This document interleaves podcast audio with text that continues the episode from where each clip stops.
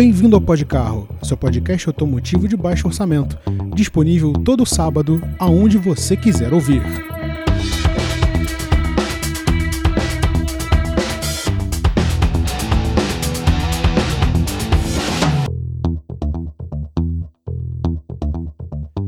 Olá e sejam todos muito bem-vindos ao Podcarro. Eu sou o Rodrigo e no programa de hoje a gente vai trazer a nossa tão querida e adorada mesa redonda o quadro do Podcarro, onde a gente traz as notícias da semana, sempre com um comentário, com uma cornetada, com a informação que você precisa para passar mais uma semana com um conteúdo automotivo de qualidade extremamente duvidosa, porque é isso que a gente tem para te oferecer aqui no Podcarro, seu podcast automotivo de baixo orçamento. E se você é novo por aqui, primeiro, muito obrigado pela sua audiência. Segundo, não se esqueça de seguir o Podcarro nas redes sociais, Twitter, Instagram, Facebook, sempre com conteúdo novo, avisando quando saem os programas novos, mais no Twitter e no Instagram, portanto siga a gente lá. No Twitter você vai encontrar a página do GPC, que é o Grupo Podcarro de Comunicação, que são nós, os integrantes dessa loucura que é o Podcarro, sempre postando algum meme, alguma coisa relacionada ao nosso grupo. E no Instagram a gente avisa quando saem os programas novos, sempre aos sábados, a partir das 11h30 da manhã. Se você está ouvindo a gente pelo YouTube, primeiro, muito obrigado. Segundo, não se esquece de deixar o like, isso ajuda bastante a gente a ganhar mais volume, mais tamanho com o algoritmo, para mais gente conhecer a gente. Então, se você gosta do nosso trabalho, deixa o like, comenta, fala o que você está achando do programa, sua opinião é muito importante. E também compartilhe, passe a nossa palavra adiante, faça com que mais pessoas, seus amigos, conheçam o Podcarro. E se você acha que o nosso trabalho vale o seu tempo e, consequentemente, o seu dinheiro, a gente também deixa o nosso Pix, que é podcarro.gmail.com. Você pode doar qualquer valor, a gente aceita de muito bom grado, a gente pode ler sua mensagem também. Fique tranquilo aqui, é 100% transparente.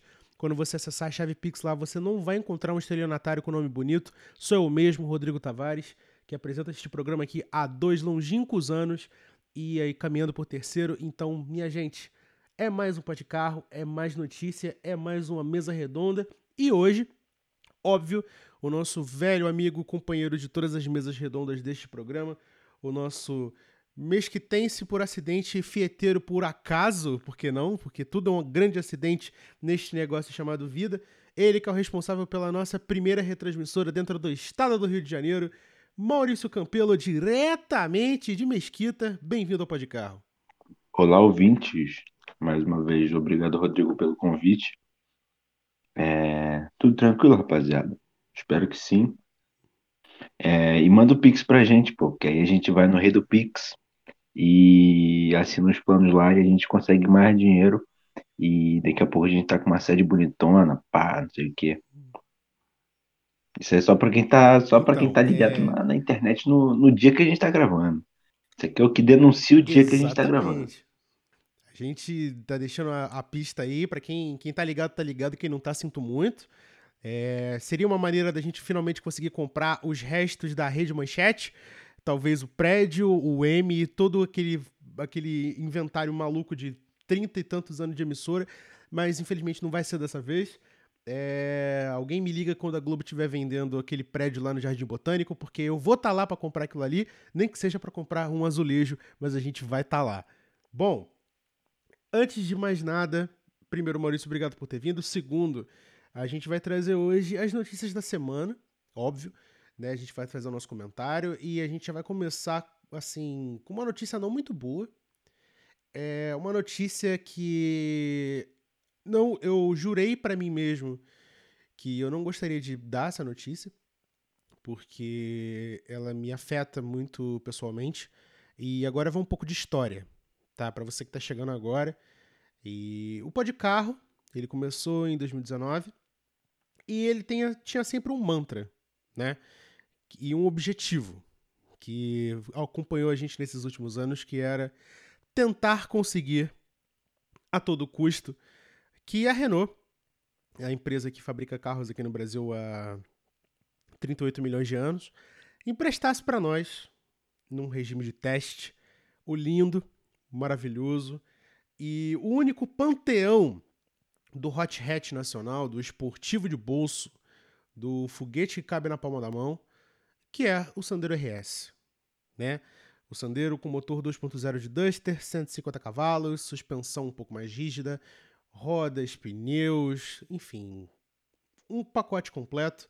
Um carro que ficou marcado não só no programa, mas também na minha pessoa, porque é um carro que eu gostaria de ter e ainda quero, porque é um marco na história automotiva do país. E eu não digo isso por clichê, eu digo isso de verdade, porque você está vendo pela primeira vez em muitos anos de SUV, de carro prata, carro preto, um hatch pequeno, com um motor maior do que era esperado, com uma caixa de câmbio extremamente curta, com uma dinâmica de pista sensacional e que é amado e cultuado país afora, porque é um carro que tem suas qualidades, é muito bom, é uma proposta esportiva de verdade, não é uma um esportivo de adesivo, né? Onix RS, Sandero GT Line. É... Bota o Polo GTS aí, vai. O Polo GTS talvez também, porque ele acaba virando uma versão topo de linha com motor 1.4. Ele não é câmbio manual, então fica difícil a gente justificar uma esportividade nele. Mas enfim, para quem quiser chamar, fica à vontade. Aqui não, tá? É... Quem mais? É, Argo HGT. Argo HGT, nossa senhora, aquilo ali, eu me senti pessoalmente ofendido. Eu não sei vocês, e eu, eu, pessoalmente não sei Maurício, que tem um histórico com Fiat muito maior que eu, mas ver a sigla HGT sendo jogada de escanteio dessa forma, era melhor ter chamado de esporte, não era não? Cara, eu não sei o que passa na cabeça do, dos caras em Betim. Depois de depois da, do magnânimo Palio G1, acho que eles erraram a mão e. Bom, é o que acontece, né? É, é complicado, o resto da história vocês sabem bem, mas a gente tá aqui hoje, no dia 5 de agosto de 2021, trazendo uma notícia que é requentada de fato, a gente não tem nenhum pudor contra isso, a gente fala mesmo, mas é que já começa a ser veiculado e a gente está falando agora de uma veiculação do que a gente viu no Flatout, que o Sandero RS está com os dias contados. Especificamente até o final deste ano. E o que, que isso significa? Significa que ele vai sair de linha. Pura e simplesmente, vai acabar. Mas você pode estar pensando, mas Rodrigo, significa que ele pode voltar para uma nova geração? Afinal de contas, tem o 2022, vai vir uma nova geração de sandeiros, né? Então, vai vir uma nova geração de sandeiros, mas até onde você sabe, não existem planos para um Sandero RS novo. Recentemente, eu, eu acredito que nós falamos isso aqui também. O Sandero ele abandonou o motor 1.6 e só haviam duas versões de motorização à venda no Brasil, que eram 1.0 e a, 1. e a 2.0. 1.0 e 2.0 a 2.0 RS com motor do Duster e a 1.0 SCE tricilíndrica com seus 82 cavalos. E a irritante vareta de óleo junto com a tampa de óleo do motor. Fica aí a denúncia. Cara, tem... até agora aquilo não, não entra na minha cabeça. Cara, se tem alguém que gosta disso, especialmente Pedro Santana, que é mecânico, trabalha com isso. Cara, não tem como alguém gostar. Me desculpa, mas eu troquei o óleo de um, de um sandeiro e esquece, é horrível. A não ser que você tenha um equipamento, um, um funil cabe certinho. Aí beleza, mas. É. Tosco. É, é minimamente tosco, né? Mas enfim. É... Corte de gastos, carro de entrada é daí para baixo. Mas voltando à síntese do assunto, o Sandero ele é um carro de entrada, todo mundo sabe disso. E o Sandero RS era um produto Renault Sport que foi retrabalhado e que era um baita sucesso e que foi feito específico para isso. E é óbvio que, como todo carro de nicho, o fim dele era próximo. Afinal de contas, é um motor antigo, sobre é, 2.0, que hoje você não fala mais de motor 2.0 se ele não for turbo. Se ele não tiver uma vantagem energética maior do que um motor, sei lá, 1.8, uma coisa assim. A gente está falando de uma época já de motores tricilíndricos turbinados que podem dar uma canseira no motor 2.0 aspirado original. Tudo bem, o Sandero tem uma grande gama de, de personalização, o galerador 2PEC está aí para isso, Mas quer queira ou não, é um projeto antigo. E como todo projeto antigo, ele está fadado ao fim. E é isso que vai acontecer. O Sandero não vai voltar como RS. Acredito que seja o fim mesmo. Eles, a, a Renault não confirma essa informação. Tá? Ela foi jogada no flatout através de fontes na indústria. A gente não sabe quem nem quando. Mas é grande probabilidade de que não vai voltar mais. Então, só para contextualizar vocês o porquê disso, tá? Para quem não sabe, a Renault Sport virou Alpine. Né? Para quem acompanha a Fórmula 1, isso está mais evidente e tal. Só que agora a Alpine ela vai agora o novo braço de veículos esportivos da Renault vai focar em veículos elétricos. Então não existe um horizonte ou pelo menos um porquê de colocar, por exemplo, um Sandero com motor do Captur 1.3 turbo manual Alpine, fazer um Sandero Alpine talvez. E não é um horizonte plausível, sabe? Não é uma coisa que dá para ver. Então é provável que seja o fim mesmo. O fim de uma lenda, de uma coisa que era fascinante e que agora vai viver a história.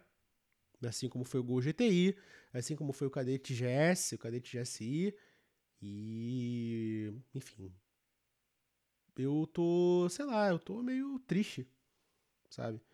E Maurício, fala alguma coisa para eu poder pensar alguma coisa melhor para dizer, porque senão eu vou acabar mergulhando nossos ouvintes em uma depressão de dar gosto. Se você tiver dinheiro sobrando, compra um Sandero RS agora. Não usa ele de jeito nenhum. Daqui a alguns anos você consegue comprar um apartamento no Leblon com ele. É uma excelente maneira de se pensar. E talvez eu fosse o, otário com dinheiro suficiente para comprar esse carro daqui a 30 anos. Até porque provavelmente eu vou acabar fazendo isso. Mas, sei lá, é meio triste você anunciar o fim de um, carro tão emblemático assim, sabe? E eu não digo isso do ponto de vista de alguém que é fã do carro, não, mas é porque o Brasil, ele, pra galera que gosta de carro, tá? É importante salientar isso não é uma coisa que a gente olha e fala, nossa, é um celeiro de carros esporte. Nunca foi. A gente tinha que se virar com o Gol 1.8 GT, com o Corsa GSI, com o Gol GTS, Gol, TS, é, Gol TSI também, que não era tão esportivo assim. O Gol GTI e tal, que hoje um, um Gol GTI mais barato tá custando 60 conto, sabe? Isso para restauro praticamente. Mas, mas a verdade, Rodrigo, é que a, a cena nacional ela é mais de modificação, né? O cara que pega um, um Gol 1.8, né? Pegava um Gol 1.8, turbinava, é, até mesmo quem turbinava 1.0, que era até hoje é uma meio maluquice, mas é o que tem. Então a galera, a cena automotiva brasileira é muito de muito preparação. Por mais que agora está sendo é, acredito que antigamente também era bem estudado e tal, mas não tinha tanto conhecimento igual tem hoje, não tinha tanta variedade de opções, sabe? Antigamente a maior preparação era turbo. Botava uma, uma turbina gigante no AP e era feliz. E hoje em dia não, já tem algumas preparações mais esperadas e tal. Mas eu, eu acredito que a cena nacional mesmo é preparação. Não, não tem muito pra onde fugir, sabe? Isso é, é ruim em muitos aspectos, mas enfim. E eu acredito que a morte do Sandero já era já era anunciada, né? Tanto que a gente já mencionou isso em algum programa, mas existe a possibilidade do Sandero vir com 1.3? Eu acho quase impossível, porque não tem câmbio manual para esse motor. Acredito que na Europa não tenha também. E se tiver, é difícil a Renault trazer, porque não, não vende o, o Sandero a esse nível, sabe? A não ser que, sei lá, façam petições para a Renault trazer a qualquer custo. E os caras falam, vamos trazer 150 unidades. E aí você se vê, tipo, não sei, talvez uma hipótese aqui maluca. A Renault entrar em contato com os grupos, que a comunidade do Sandro RS é bem forte, entrar em contato com os grupos, sei lá, se, se oferecerem na Europa, por exemplo, Porque eu acho que na Europa não tem Sandero RS. Não, não tem. Então, aí, aí fica ainda mais complexo. Se, supondo que na. Europa tem esse conjunto 1.3 turbo manual, numa Captur na Rússia, por exemplo, é, a Renault entra em contato e fala, ó, a gente tem, a gente bota esse, esse conjunto mecânico em alguns sandeiros e vocês pagam o valor que vocês, o valor Y, que vai ser um valor altíssimo. Quanto que deve estar custando um Sandero RS hoje? Na casa dos 70? Daí pra cima, né? Considerando a inflação maluca dos tempos de hoje, eu chutaria por alto uns 80 Tá, mil. deve estar custando uns 80. Para montar um carro com 1.3 turbo manual, se existisse, essa possibilidade ia passar dos 100. Porque você ia ter que Com importar, não sei o certeza. quê. Então, se a galera topasse fechar um pacote de, de carros limitados a isso, é a única chance do Sandero RS ganhar uma sobrevida. Mas fora isso, eu acho impossível. Sim. É, seria uma coisa mítica como foi, por exemplo, o Clio Williams no passado, né? Ou até mesmo o Clio V6 na Europa, Sim, né? Porque no Brasil só veio um e era da, da Renault. Mas é uma, é- seria uma possibilidade, mas isso que você falou me lembrou de uma coisa. Eu tava assistindo um review do Auto Trader na, na Inglaterra, que eu acho que é até com o Rory Reid, que era o apresentador do Top Gear, e ele fez o teste do Dacia Sandero. E, óbvio, todo mundo sabe disso, é fato notório. É um carro, era um carro muito básico. Mas é tipo o carro mais barato à venda na Inglaterra hoje. Papo de 6 mil libras para comprar um carro desse zero, sabe? Mas é. Vinha como viria um Gol Special no Brasil uns anos atrás. Para-choques pretos, rodas de aço, aquelas calotinhas que parecem um copinho, entendeu? Ar, direção, acabou um câmbio 1.0, 60 cavalos e você que se vire. Carro de frota. E não existe para eles lá o plano de fazer, por mais que possa existir uma versão turbinada, de fazer uma versão esportiva. O Sandero, para eles, não tem essa porque a utilidade, galera tem o Clio, né? sabe? E até Exatamente. porque já é a marca consolidada da Renault Clio. Então, para eles já é Sim. tradição ter o Clio RS. Ir para um mercado que tinha Twingo RS, os caras não veem sentido. E até porque, de novo, É, aqui ele é um produto Renault. Lá ele é um produto Dacia, ou Dacia, não importa. É a- a- é uma marca de carros baratos. De carros muito E é baratos. romena ainda por cima, o Né? que O- deixa a exato. galera do centro da Europa ainda mais desconfiada. Sim. É, eu imaginava que o Sandero RS fosse, sei lá, vender na Rússia, alguma coisa assim, mas não, ele é um produto, é, até onde eu sei, apenas da América Latina. Então, é um produto exclusivo. Então, não se justifica é, os números baixos de venda, qualquer coisa do gênero, para poder fazer um carro desse de novo. Existe demanda, mas a demanda não é o suficiente para justificar o investimento. Né? Mercado classe dia 1, para quem não sabe, né? É exatamente isso. Não fazem mais peruas porque as pessoas não vão comprar. E eu espero que você que está ouvindo a gente saiba disso. Né? A gente pode gastar aqui todos os programas do mundo falando que ah, eu queria um hot hatch com tração integral, ah, eu queria uma perua é, esportiva, ah, eu queria um sedã esportivo. Cara, você quer, mas não significa que mil pessoas vão querer junto contigo. Né? Infelizmente o mercado Só é você cruel. fazer a sua. É, é por isso que a gente acaba voltando para o que o Maurício falou agora no início do programa. O mercado brasileiro, ele é famoso, a cena brasileira, ela é famosa pela preparação. Porque existem pessoas com é, literalmente poucas ideias e que falam, olha só, vou fazer o meu, vocês não fazem, eu faço. Mal e porcamente o que eu fiz com o meu carro. Porque eu estava cansado de andar no motor 1.0, arranjei um kit de repotenciamento e melhorei meu carro sabe? Uma coisa que a, a Ford nunca ofereceu, entendeu? A gente é obrigado a dar os pulos aqui porque as empresas elas não vão fazer porque não existe demanda. Você não vende carro 1.2 no Brasil, Você tem um, um, um né? grande exemplo nisso, a, a lendária Dacon, né, por exemplo. A, cansada do, do, do, do desempenho dos Volkswagen A, eles iam lá e modificavam eles. As- e tinha kit de. Não sei se era da Dacon, mas que fazia o, o Passat parecer o, o ou o Golf europeu. Acho que era o Golf Mark II. Então, assim, a cena nacional é isso, sempre foi. É, se a gente não tem, a gente faz igual, ou então a gente faz do nosso jeito. E é mais um, mais uma, uma prova do retorno aos 80. Nossa, a gente. Isso, isso vai acabar virando. Um, vai acabar virando um episódio. Porque. Vamos tentar explicar para as pessoas que estão chegando agora do que, que a gente está falando. Que isso aqui é basicamente a nossa crise do petróleo se a gente fosse donut media, sabe? É um assunto que a gente volta o tempo todo. Que é o Brasil. Eu e Maurício temos essa noção de que o Brasil está regredindo aos anos 80. Por quê? É, a gente está vivendo um período caótico politicamente, né? A gente está vivendo um período que existe áreas de autoritarismo e de ditadura, e se você não acha isso, eu sinto muito por você. É, a gente está vivendo um período onde a gasolina está tá caríssima, logo escassa, né? Você só consegue pagar. Se você tiver condições de pagar, ótimo, ela não está escassa para você.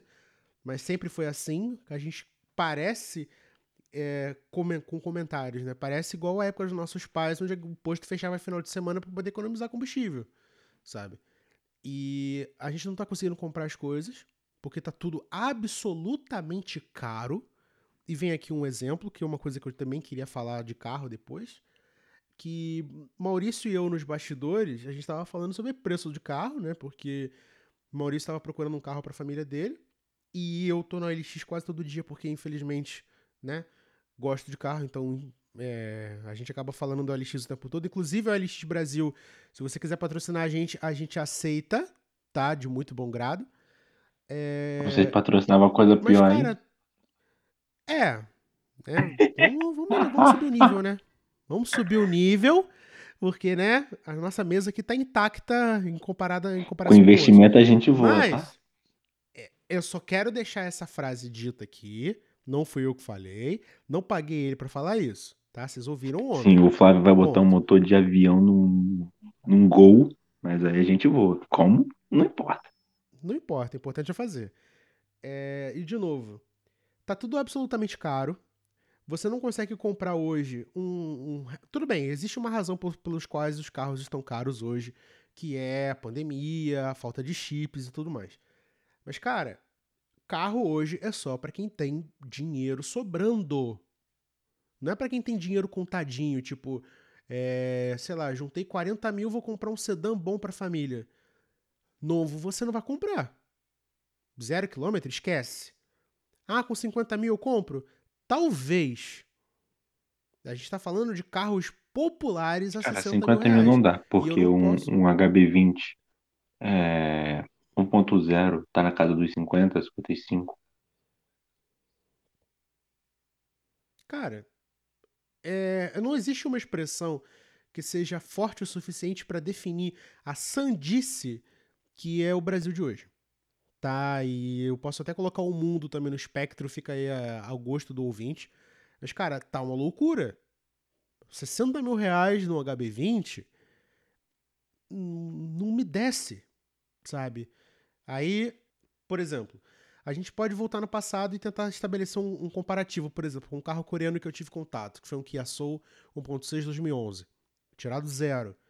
O carro na época com todos os opcionais manual, menos teto solar, foi 57. É, 57 mil reais. E, cara, é, pro, pro, pro nível de carro que era, tá? Um crossover 1.6, bloco de alumínio, manual, aro 18, era um carro muito completo.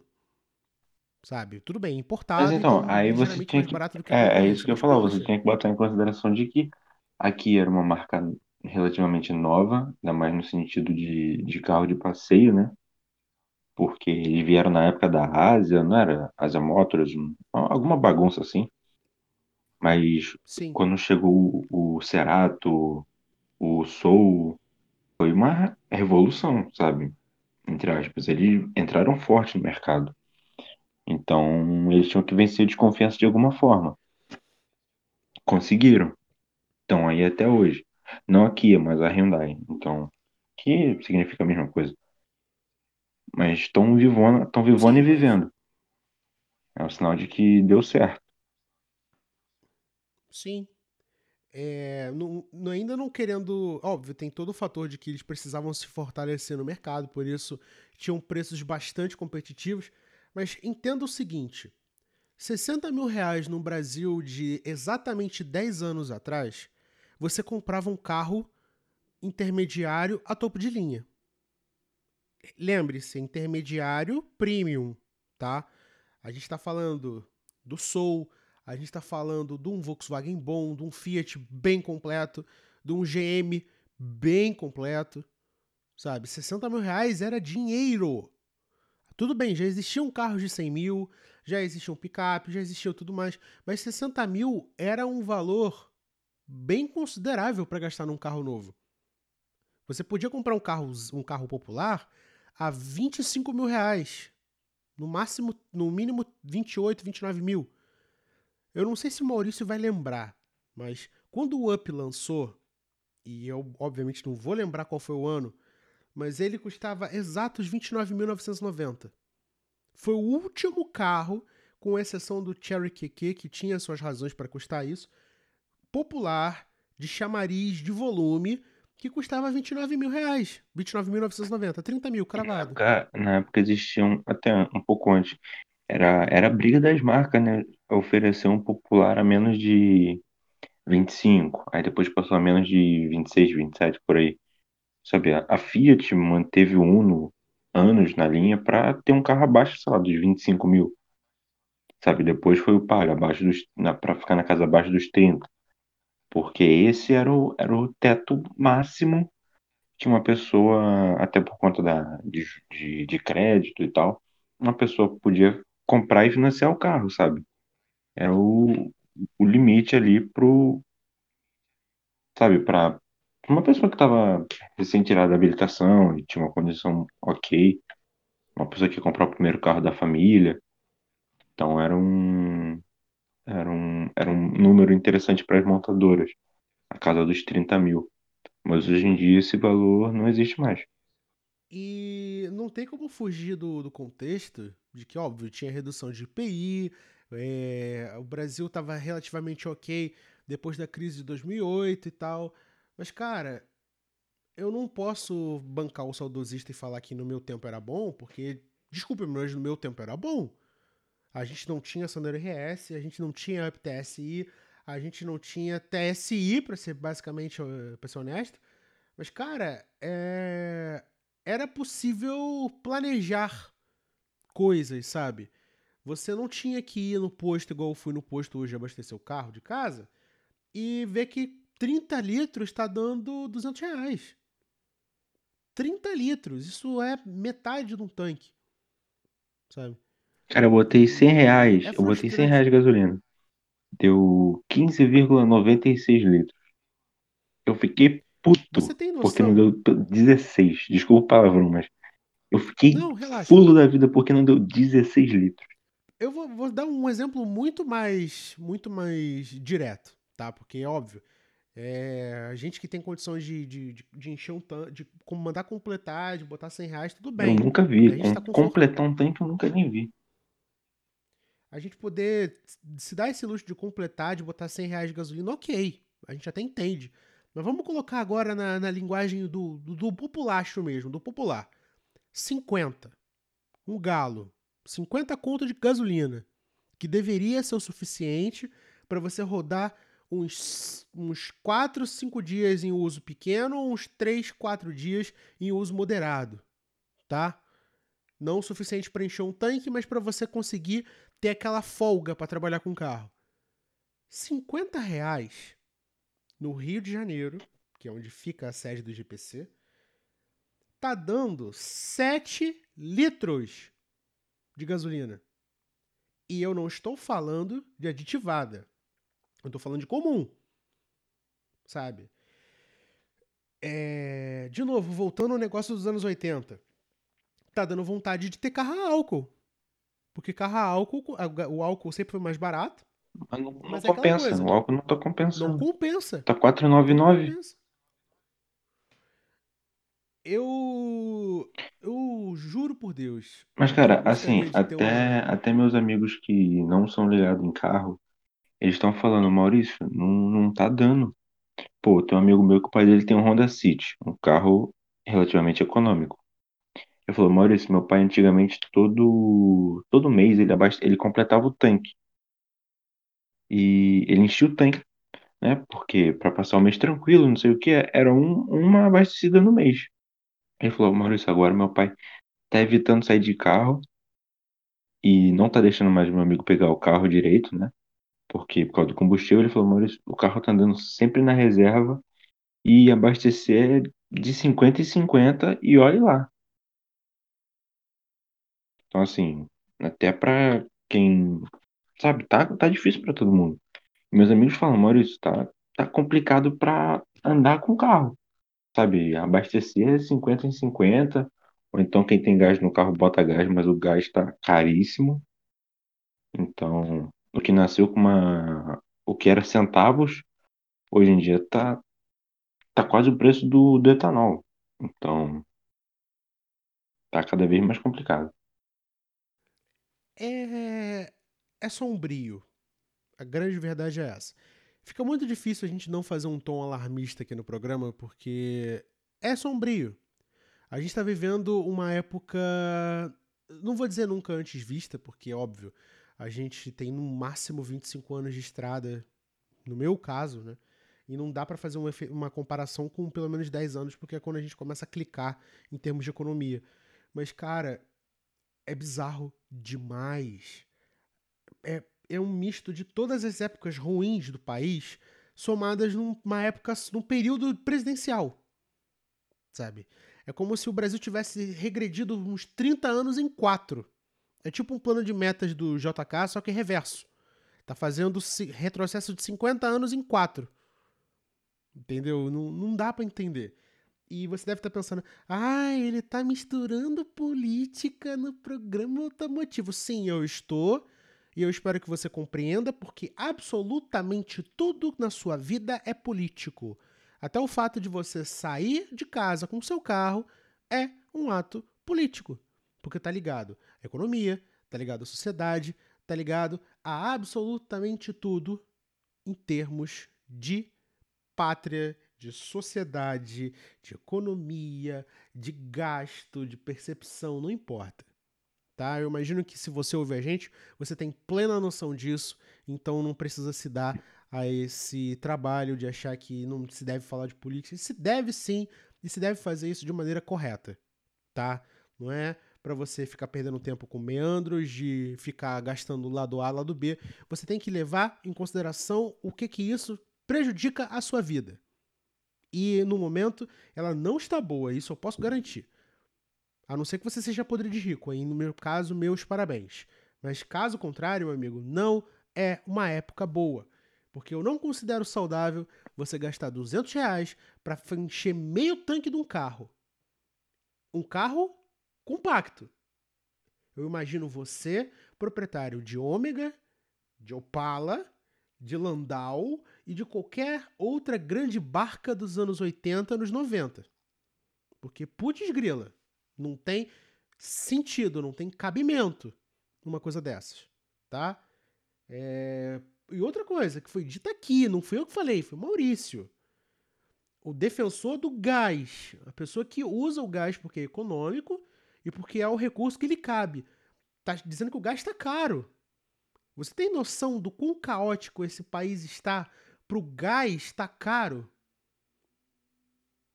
Uma coisa que era. Você enchia um, um cilindro com troco no, quando começou. Então. E os postos tinham filas quilométricas. Não sei se o Rodrigo tá ligado, mas lá para 2004, 2005, 2006, nessa época mais ou menos.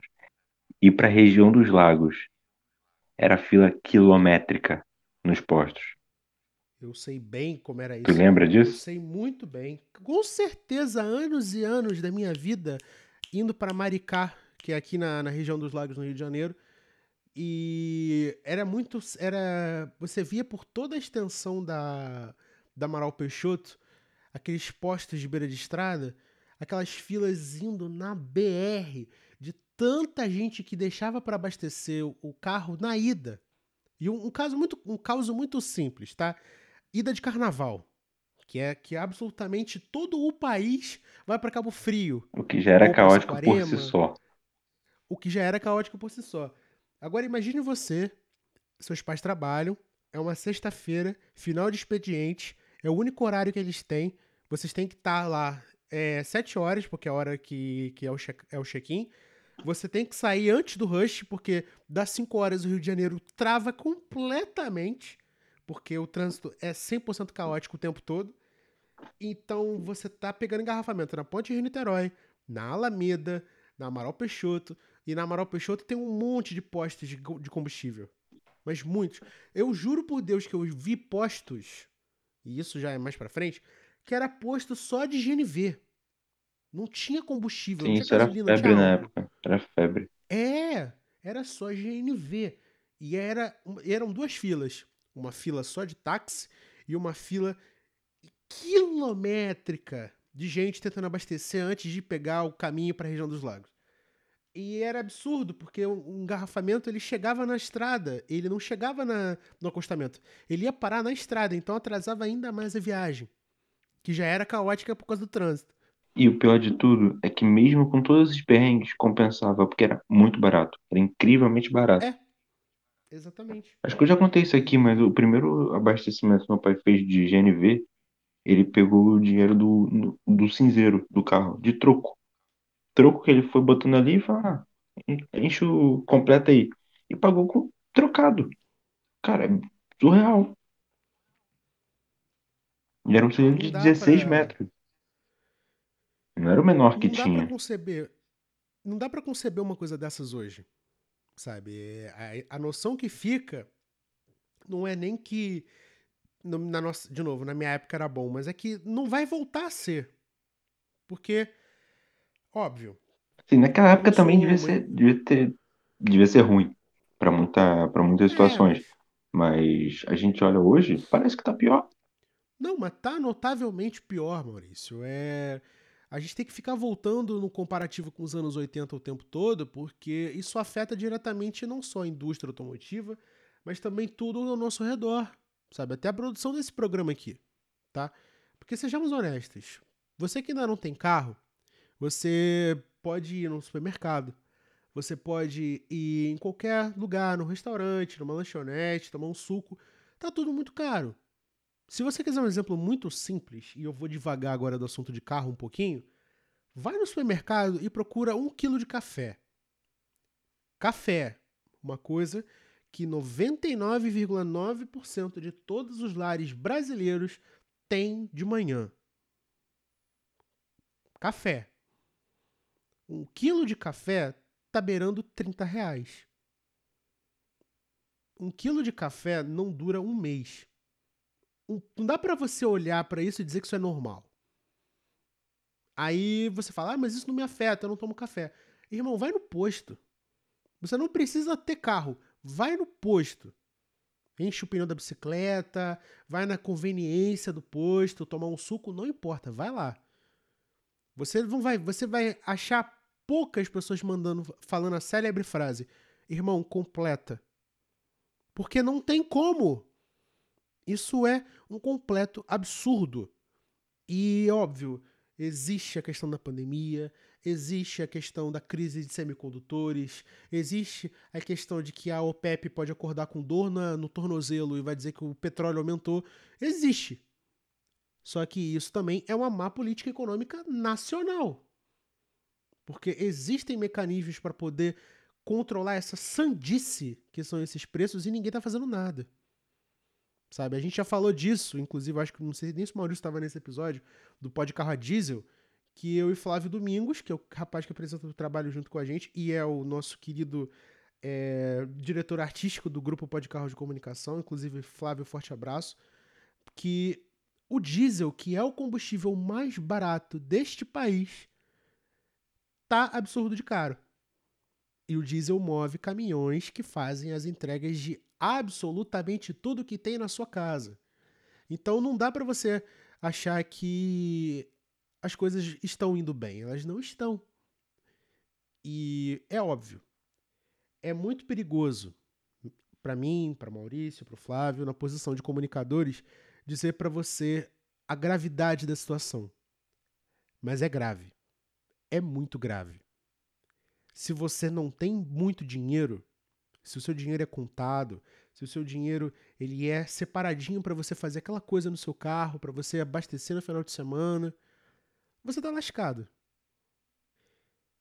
É, eu, sinceramente, não, não sei nem para onde é que iria o rumo desse programa depois disso, mas é que, assim, tudo isso é meio que responsável também pelo fim do Sandeiro, porque, óbvio, isso ia acontecer, mas é que é aquela coisa. Tá tudo muito caro. Tá tudo muito absurdo. Eu acho inconcebível você encontrar um Cobalt 1.8 hoje usado custando 50 mil reais.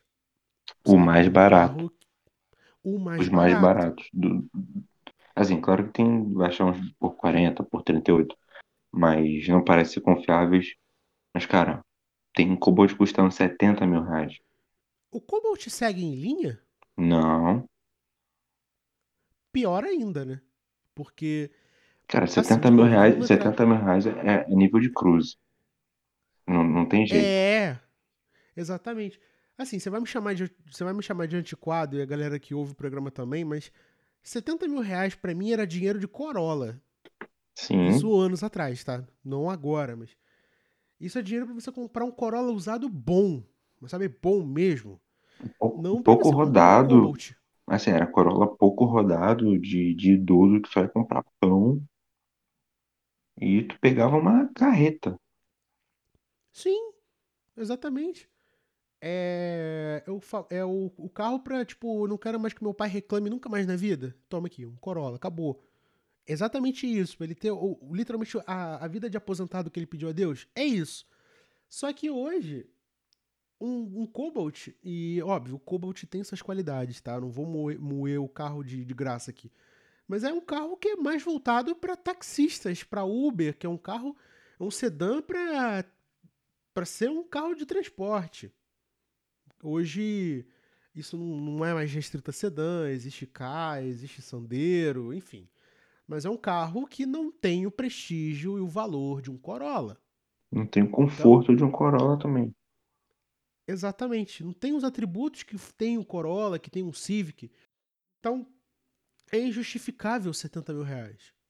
Mesmo sendo 1.8, mesmo sendo automático, isso não faz sentido. Cara, eu tava, eu tava vendo, comparando a ficha técnica, o Cruz é mais econômico que ele.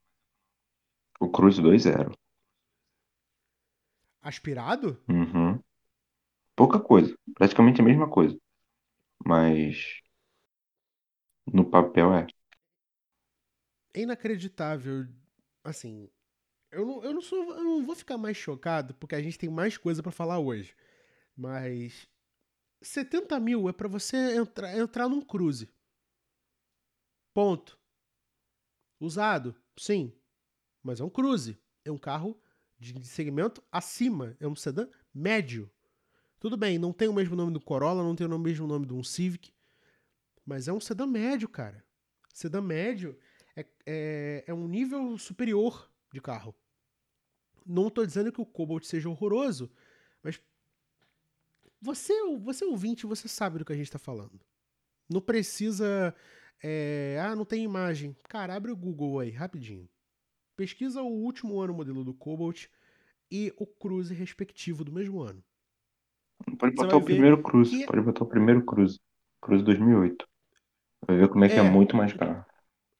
É muito diferente. Muito diferente mesmo. E olha que eu ainda sou o tipo de pessoa que, se fosse para fazer uma loucura mesmo para manter o grande tradicionalismo da GM, eu tiraria, eu não teria nem lançado o Cruze, teria lançado o Cruze e teria colocado o Vectra atrás. Você vê a loucura que ia ser. Mas a gente sabe que são coisas completamente diferentes e o Vectra não precisa ter o nome manchado com um carro 100% americano. Ponto. Mas não tem cabimento, são carros completamente diferentes.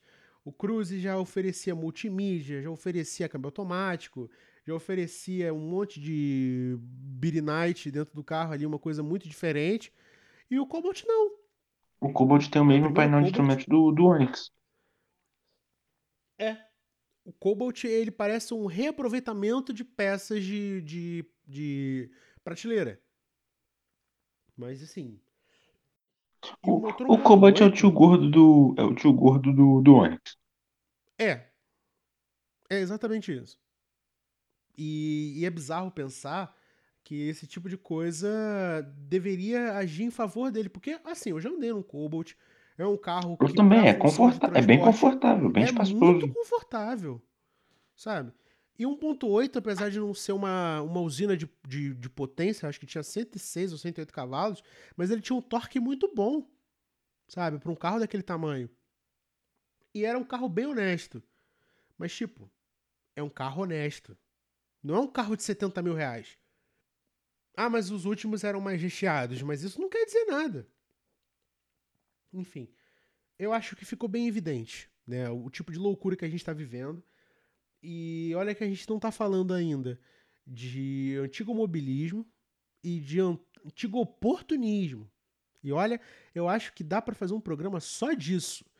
De, enfim, peças inflacionadas, de vendedores completamente de má fé, de lojas esquisitas.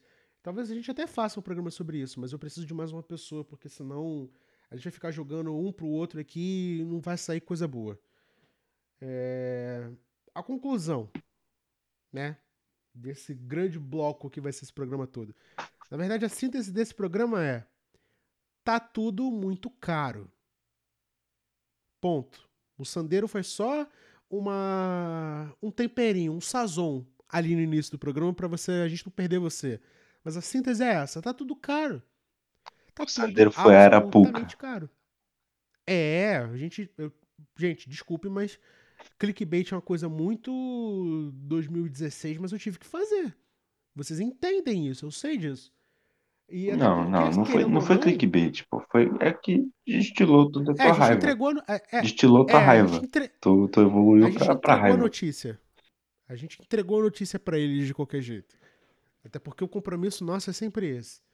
Mas, cara, quando você acha que as coisas não estão ficando ruins, né? E é óbvio que isso vai e volta, a gente precisa falar nisso o tempo todo. A gente precisa falar de mais uma coisa que também está absolutamente cara e que não era para custar o que está custando, tá?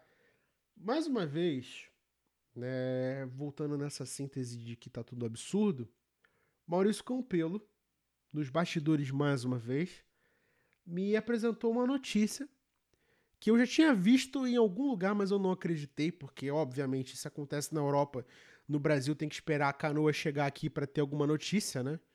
Mas não, foi assim, num estalar de dedos, que a Fiat anunciou que beleza, vamos trazer o Cinquecento de volta. E por um momento antes de ir atrás da notícia, eu falei, pô, bacana. É um carro que minha mãe adora e que a gente tivesse a oportunidade de ter dois carros, seria um carro para ela ter para ela, porque é um carro que ela adora, combina com ela e que é pequeno, é um carro citadino, é um carro de dimensões pequenas. E eu particularmente gosto muito do Abarth, né? Apesar de ter entrado no salão automóvel em um e não ter me sentido bem, bastante claustrofóbico. Mas é um carro que, inclusive, já ganhou aqui nessa, nessa pauta de escolhas como carro esportivo para usar de daily. Porque tem cara de ser sensacional, aquele motor turbo, aquele câmbio curtinho e tal. Só que não é o 500 que você tá falando, que eu tô falando que vai voltar. É um animal completamente diferente. A gente está falando agora de um Fiat 500 reformulado e 100% elétrico, né? É... Você quer fazer algum comentário ou posso continuar, Maurício? Pode continuar. Bom, a gente está falando do primeiro modelo eletrificado, não só da Fiat, mas não, da Fiat é difícil dizer, porque a Fiat já trabalhou muito com Itaipu para fazer carro elétrico, mas nunca vendeu eles no Brasil, assim, propriamente dito, eu Inclusive, a Ana. Maria tem grande saudade da, da Palio Weekend Itaipu, que quase leva ela embora, Meu Deus do céu, cara. ao Eu, vivo. eu acho que naque... eu acho que aquele dia não foi nem uma Palio Weekend, eu acho que foi um foi um foi um, um Ford Explorer que eles trouxeram, mas enfim, não vou não vou tirar teu É crédito. porque eu lembro da Palio. É porque o, o salão do automóvel que eu fui tinha uma Weekend verde elétrica da, em parceria com a, com Itaipu. Eu lembro disso. Eu vi, eu vi esse carro no salão automóvel depois. Mas é- eu lembro que esses carros tinham o quê? Acho que era 15 cavalos, era um negócio bizarro assim. Era só para uso interno, então. é, menos de 100 km de autonomia, enfim, um negócio que você só via em super trunfo e, e salão do automóvel. Mas assim, é É o tipo de coisa impraticável. necessária para para começar a tecnologia. Tem que partir de algum ponto. Sim. Então, Aí, imagine você dizendo isso e os adoradores de João do Amaral Gurgel, não, porque o carro é elétrico, meu Deus do céu, pioneiro. A gente sabe, gente, tá? A gente entende, a gente sabe disso. Pedro, Pedro, isso aqui é pro Pedro, tá? Ó, não vem falar de Borgel aqui não. E segundo, por mais que a gente fez aquele primeiro bloco chorando o preço da gasolina, a gente não vai andar de bicicleta. PCX a gente pensa. Inclusive, Honda pode mandar uma pra nós. Eu acho que tá, o recado tá dado, né, Pedro? Inclusive, forte abraço. Mas, o negócio é o seguinte, tá? É, só terminando o raciocínio da última vez. Gurgel andou para que Elon Musk pudesse correr. Sim. Ponto. Tá? É, a Fiat está trazendo o Fiat 500 elétrico. Tá? Foi lançado oficialmente agora dia 3, três dias atrás. E eu fui olhar as imagens, né? Inclusive eu peço a você que tá ouvindo a gente que faça o mesmo. E de alguns ângulos assim de frente de perfil, ele parece muito parecido com o antigo, tá? Parece mais um facelift muito bem sucedido do que uma nova geração, tá? Bonito, bem bem chique, né? Como o Flávio costuma chamar European chic, bem bem legal assim, tal. Não é muito minha praia, mas sei lá, é pro tipo de carro que era o 500, né, que era um hatch compacto, premium, diferente, que minha mãe chama de bolsinha. Eu acho legal. É legal. Ponto. Só que vocês bem ouviram que é um carro elétrico. E o Brasil não tem incentivo de praticamente nada para carro elétrico. E por se tratar de um carro de nicho, porque é um carro elétrico, ele vem custando nada mais, nada menos do que 239.990 reais. Um Fiat 500 por 240 mil reais. Eu, sinceramente, não sei. Meu amigo, se a Fiat, não- se a Fiat não consegue acertar um chicote de seta, vai conseguir acertar um motor para funcionar com eletricidade? Não vai. Essa semana eu vi um Fiat Punto com acender.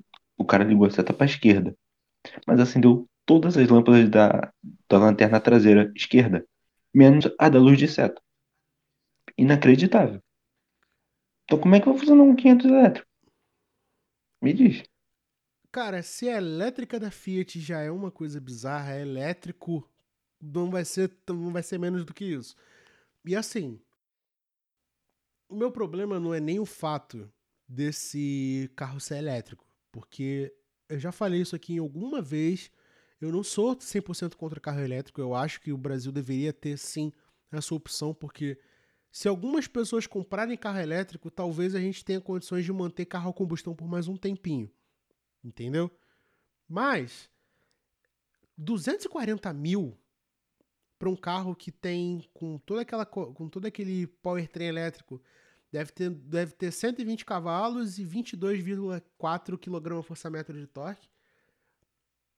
Tipo, 120 cavalos? Assim, Que uma em coisa questão que de 1.6 potência, de Kia fazia? questão de potência e torque, é, não tem o que reclamar. Isso é, assim, não tem muito do que reclamar, de verdade. Porque para a proposta do carro, não tem muito o que falar. O problema é a autonomia. Quantos quilômetros são de autonomia? 320 quilômetros. Então, isso é muito pouco, cara.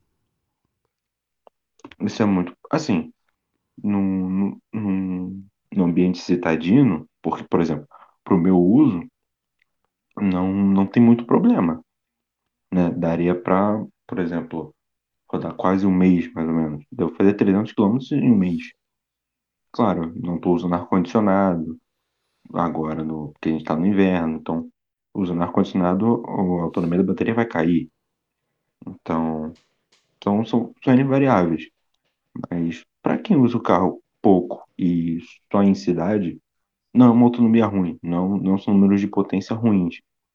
Só que o problema fica no preço e quando você pensa em, em- no abastecimento. Porque mesmo por mais que você bote um, uma coisa de energia na sua casa, a, a luz está muito cara. A gente está há meses já com bandeira vermelha na, na energia do país. Então, cara, tá muito caro a energia também. E, bom, não vai ser igual na Califórnia que tem posto de graça, né? Tinha energia de graça para você recarregar o seu Tesla. Não, não é todo mundo que vai ter energia solar em casa. Isso é coisa raríssima de se ver, porque para mim os carros elétricos são muito bons se você tiver energia elétrica em casa e conseguir armazenar isso durante o dia para carregar o seu carro de noite. Não sei como é que isso funciona, mas se funcionar assim, é perfeito. Esse é o sonho. Assim dá para você manter o carro elétrico, porque você passa o dia todo trabalhando, fazendo, fazendo seus afazeres, chegou em casa de noite, liga o carro na tomada, carrega com a luz, com a, com a energia armazen- armazenada. É o melhor dos mundos. Se dá para fazer, outros 500. Com perdão do trocadilho com carro. Na, na verdade, ca- calhou muito bem. Mas a questão é justamente isso. Para um uso que eu e você fazemos, né, ainda que guardadas as devidas diferenças, dá para usar tranquilo. E o carregamento deve ser via wallbox. Você coloca aquela caixa na tua garagem, ligada na tua energia, ele carrega ali, entendeu? E não achei, e não achei o tempo de carregamento muito grande, sabe? Achei, deixa eu ver aqui. Ah, deixa eu ver, deixa eu ver, deixa eu ver. Deve ser o quê? 8 horas no máximo. Ou 4 horas com 4 horas de bateria dá meia por cento. Aqui, ó. Pode ser carregado 80% em 35 minutos, com carregadores ultra rápidos. Legal pra caramba. Né? Parou em algum lugar aí que tem um ponto, deixou carregando, foi lá bater um rango, voltou, voltou pra casa. Lindo. Só que você falou muito bem. O Brasil, na atual conjuntura, está vivendo sob bandeira vermelha. E para você que não sabe o que isso significa, a gente está gastando, a gente tá gastando muito mais por adicional de quilowatt-hora, né? Eu agora não consigo lembrar se eram 8 ou se eram 12 por, a cada 100 kWh. E isso vai dar uma conta de luz absurda no final do mês. Lembrando que em algumas regiões do Brasil existe o uso de aquecedores, chuveiro elétrico, meu filho, para você que não tá afim aí de, de encarar água gelada, tá fazendo o Lorenzetti praticamente derreter na sua cabeça, isso gasta luz. E se gasta luz, gasta dinheiro. Né? A não sei que você tem um gato em casa, mas aí, meu filho, são literalmente outros 500. Mas, cara, não dá para entender. Não dá para entender mesmo. Como é que, e aqui eu faço outra, outro adendo.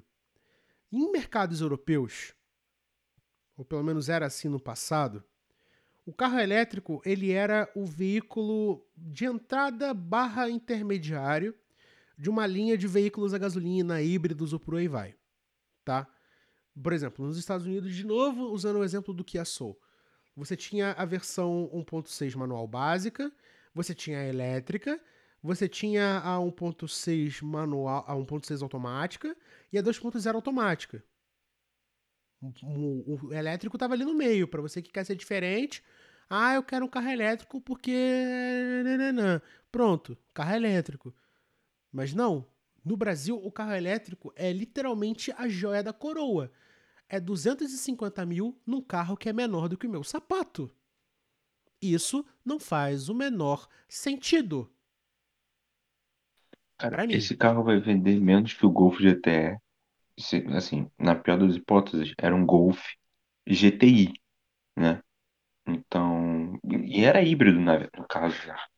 Então, assim, você tinha, você tinha a vantagem do, do Golf GTI. E além do mais, você estava andando de Golf. Você tinha uma, uma grande qualidade de construção.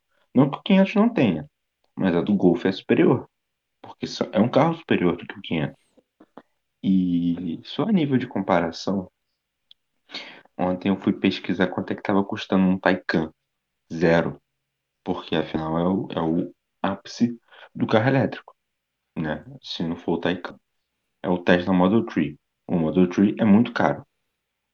Então, o que tem que a gente pode ter no Brasil é o Taycan, que é referência em, em carro elétrico. Não é para autonomia, não é um carro citadino, mas é referência em carro elétrico. Tá custando cerca de 630 mil, o mais barato. Confirma aí, Rodrigo, por favor. Você tá falando o Taycan básico, né? É, Tá, vamos fazer aqui ao vivo. Pra quem não sabe, agora eu tô abrindo o configurador da Porsche no Brasil, tá? eu acho que, o, acho que o Taycan normal, o Taycan tá 615, o, 615. o Cross Turismo tava 650, não era? Confirmando. Só um minuto que a internet aqui do estúdio está um pouco lenta, mesmo sendo meia-noite e meia. O valor atualizado, ele não atualizou. Agora eu tô triste. Segura, galera, tá vindo, tá? Confia. Até porque eu vou cortar a edição isso aqui, né? Então vai ficar parecendo como se nunca tivesse passado o tempo. 685 mil reais Na Cross Turismo, né? na Cross Turismo. E o mais barato é Agora- 615. 15. Agora, vamos fazer. Peraí, como é que é?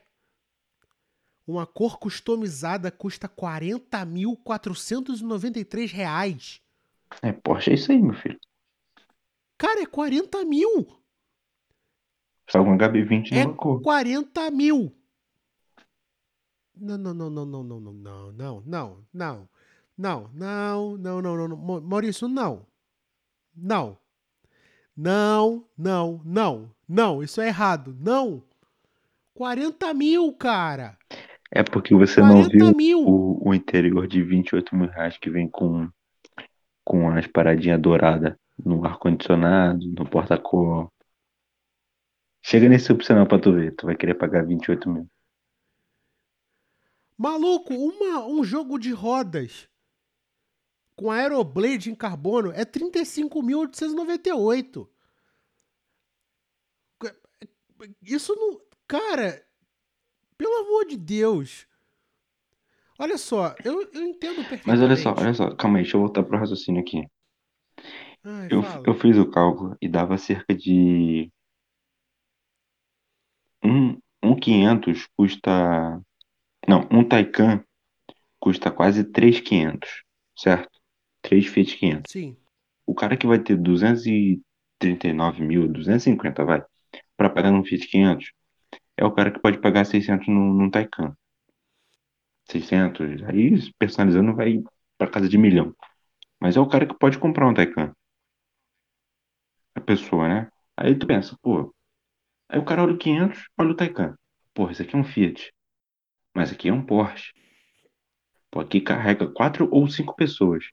Esse aqui só carrega duas. E mesmo assim carrega duas, mais ou menos. O Taycan carrega quatro daquele jeito. E vai ser rápido. sim. Vai ser Não, muito tô rápido. ligado. A gente tá falando de um carro que tem quase o quê? 2,5 de 0 a 100?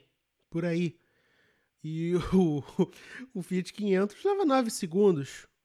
Isso com torque disponível a zero RPM, tá? É, Assim, você falou numa coisa agora e me fez uma boa correlação, que é o seguinte. Puxar aí a memória da galera, principalmente a galera que, assiste, que assistiu o Top Gear antigo, o bom, né? Provavelmente vai lembrar disso mais fácil. Teve uma época que a Aston Martin precisava fazer um carro barato para poder atingir a, a lei de emissões europeia. Ah, não, tu Tá. não vai falar dessa coisa, não. Vou. Vou sim. Vou sim porque você vai entender e o público também. Fizeram uma coisa chamada é, Aston Martin Signet, que nada mais era do que um Toyota, Toyota IQ com o símbolo da Aston Martin. E umas almofadas de couro por dentro, para você não se sentir mal de ter comprado um Toyota de quase 90 mil libras. Tá? Um Aston Martin custa 200, o Toyota custa 90, ponto. Agora para pra pensar comigo. A pessoa que compra um Taycan, que vai gastar um milhão de reais em personalização e o Taycan tudo junto, é o tipo de pessoa que vai comprar um Fiat 500 para ter de segundo carro. É? Ou se você preferir, preferir o termo machista que cabe a essas pessoas, o carro da esposa. Ou o carro do filho. Sabe? Não faz o menor sentido. Não existe uma pessoa que pense em gastar 250 mil reais num Fiat. Cara, eu acho uma que nem a marca pessoa, que não vende Alfa Romeo, não vende Alfa Romeo no Brasil. eu acho que nem a pessoa sendo ultra ligada a essas questões, ou sendo, sabe, querendo impressionar o pessoal do condomínio, ela não vai comprar um 500 elétrico. Não faz sentido. Se tu quer mostrar que tu anda de carro elétrico, tu compra um Volvo híbrido, porque aí tu já mete duas marras. Tu mete que tá sendo favorável ao meio ambiente, tá no carro híbrido, ou 100% elétrico, seja. Que eu acho que tem Volvo 100% elétrico. E tu tá de Volvo, tá ligado? Ou então tu compra o Taycan, porque é tu mete três marras junto, filho. Tu tá de esportivo, tu tá de carro elétrico, tu é amigo do meio ambiente, até a página 2, e tu tá de Porsche. Como é que tu vai meter a E marra de Fiat? coisa, Me diz. Eu ando de Fiat, eu sei disso. Eu ando de Fiat. Andei de Fiat a minha vida toda. As pessoas não olham pra você de Fiat. caraca, isso é muito triste. Só quando Mas você tá assim- atrapalhando o trânsito. E geralmente eles foram feitos para isso. Mas a questão não é essa. Se você acha que andar de Fiat, de andar num Fiat elétrico não vai te agregar nenhum valor no camarote, eu preciso te lembrar que não é o único compacto elétrico que existe no Brasil. Ainda existe o Renault Zoe. E eu preciso ser muito honesto com vocês. Eu nunca vi um carro desses na rua. Eu vi um carro desses no salão do automóvel em 2018 e foi muito.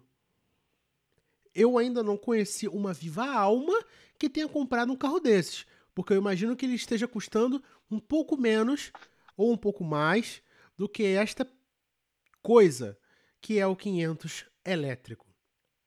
E não dá pra conceber de novo uma coisa dessa. Cara, ainda bem que eu já quebrei um pedaço da mesa sem querer no último episódio que a gente fez, porque eu não tenho mais o problema, não tenho uma pão de quebrar. Cara, mas Sabe? eu acredito que esses carros, assim, o próprio Zoe também é mais pra, mais pra coisa comercial, sabe? Emprestar pra youtuber, pra influenciador, pra mostrar que a marca tá ligada com o meio ambiente. Eu acredito que eu acho muito difícil de venderem um carro que seja. Vai ter o mesmo fim do, do Golf GTE, vai terminar na mão da Localiza. Ou qualquer outra Mas o locadora. Golf, o Golf GTE, eu já tratava ele como um delírio coletivo até eu ver um desses aqui em Sulacap, é, no, lavando num posto, pra você ter uma ideia. Eu não sabia que isso, eu até então não sabia que era um carro que tinha sido alugado. Mas, cara, é, ele foi trazido pro Brasil na intenção de ser um carro alugado, porque não existia mercado pro GTE. Ponto. Ou GTE, tanto faz. E o 500 é outra coisa. Ele vai ser vendido no Brasil, é, com, ele tá com um plano de mercado, ele foi lançado aqui no Rio. E para pessoas que são do Rio de Janeiro, que eu imagino que são uma pequena parcela das que ouvem este programa, são coisas que você só vai ver num lugar chamado Barra da Tijuca, que é o bairro mais Miami dos trópicos que existe no Brasil, tá? Depois de Alphaville e coisas do gênero. Cara, não faz o menor sentido. Você nunca vai ver um trocinho deste na Zona Oeste, na periferia, em locais extremamente comuns. Isso aqui vai fazer a ida do condomínio ao condomínio com padaria, e do condomínio com padaria pro condomínio com pet shop, e do condomínio com pet shop para casa. Só. Isso não tem o menor sentido. E ele vai ser vendido. E eu preciso colocar isso pra gente poder colocar isso como um panteão do grande plano mercadológico para vender este carro. Ele vai ser vendido em 10 concessionárias. Itália Barra, Itália Barra. Com certeza. Olha aqui, são 10 concessionárias espalhadas pelo país, que são em Recife, Brasília, Belo Horizonte Rio de Janeiro, em duas lojas de São Paulo, Campinas, Curitiba, Florianópolis e Porto Alegre, ou seja, grandes capitais e São Paulo. Eu não, enfim, a pessoa já sabe o que eu acho de São Paulo. Eu boto marca 5 reais na Itália Barra. 5 reais na Itália Barra. Com certeza. E, e ainda digo mais. É, não, de- não vai demorar para um desses carros aparecerem na água, no setor de usados. Nossa senhora. A marca espera vender até 120, un- 120 unidades até o final deste ano. Cara, não vai vender 120 unidades na vida toda desse carro.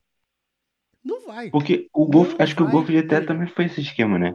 Eles pe- eles pensavam em vender uma quantidade de carro, não vendeu isso na vida toda do carro. Acho que eles esperavam 150, uma coisa assim.